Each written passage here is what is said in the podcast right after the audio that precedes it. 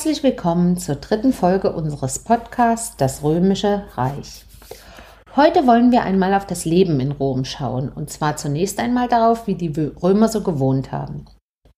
Weil die Stadtentwicklung eher planlos voranschritt, besaß die Stadt viele dunkle und enge Gassen.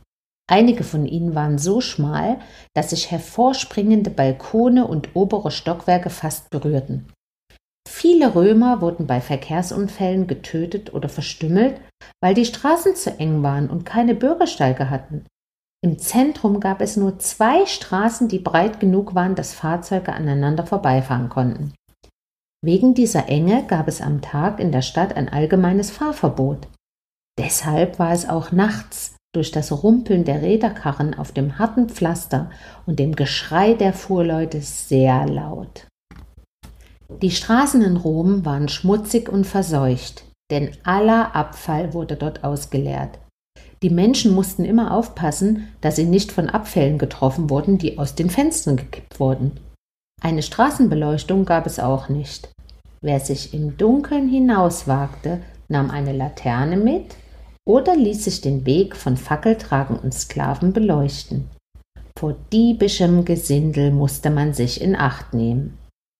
Im antiken Rom gab es zwei verschiedene Arten zu wohnen.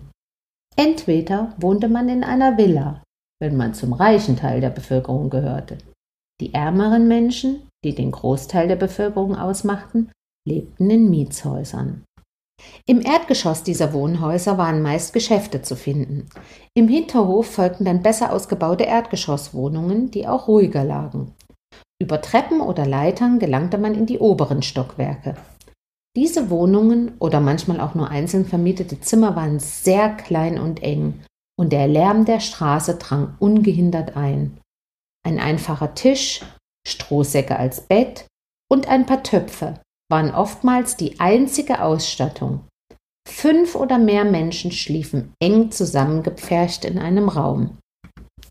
Oftmals versuchten Vermieter, ihre Mieteinnahmen dadurch zu erhöhen, indem sie noch ein weiteres Stockwerk auf das vorhandene Haus setzen ließen. Das war mit den damaligen Mitteln gar nicht so einfach und erforderte oftmals architektonische Meisterleistungen. Eine Bauverordnung gab es nicht. Diese aufgesetzten Stockwerke waren in vielen Fällen so instabil, dass sie sogar zusammenbrachen und hunderte Menschen den Tod fanden. Baumängel wurden von den Vermietern aus Profitgier oft kaschiert. Im Erdgeschoss gab es manchmal fließendes Wasser. In die oberen Stockwerke musste man es mit Eimern tragen. Toiletten gab es nicht. Entweder ging man auf eine öffentliche Toilette oder benutzte ein Gefäß, dessen Inhalt oftmals einfach auf die Straße gekippt wurde. Die Fenster besaßen oft nur ein Gitter, das im Winter nicht vor Kälte schützte. Manchmal waren hölzerne Läden angebracht. Es kam sogar vor, dass die Häuser abbrannten wenn die Bewohner auf offenen kleinen Öfen ihr Essen kochten oder durch Verbrennen von Kohle oder Holz in flachen, offenen Becken heizten. Trotz schlechter Qualität, Unsauberkeit, wenig Platz in den Wohnungen sowie dem Lärm kosteten die Wohnungen sehr viel Geld. Die reichen Römer hingegen, nur ungefähr fünf Prozent der Bevölkerung, lebten in luxuriösen Stadtvillen. Zur belebten und staubigen Straße hin befanden sich meistens kleine Geschäfte. In der Mitte der Stadtvilla befand sich eine nach oben offene Halle mit einem Wasserbecken, das Atrium. Das Becken fing den Regen auf und hielt den Raum kühl. Das Atrium diente unter anderem dazu, Gäste oder Geschäftspartner zu empfangen. In der Nähe des Atriums befanden sich die Schlafzimmer, die Küche, der Speiseraum und weitere Räume. Die Häuser hatten für ihre Bäder und Toiletten sogar eine eigene Wasserversorgung. Sie wurden mit Warmluft beheizt, die durch Hohlräume unter den Fußböden und in den Wänden geleitet wurde. Im Hinterteil des Hauses gab es einen Innenhof und einen Garten. Die Wände der Villen waren kunstvoll bemalt und der Fußboden war mit schönen Mosaiken geschmückt.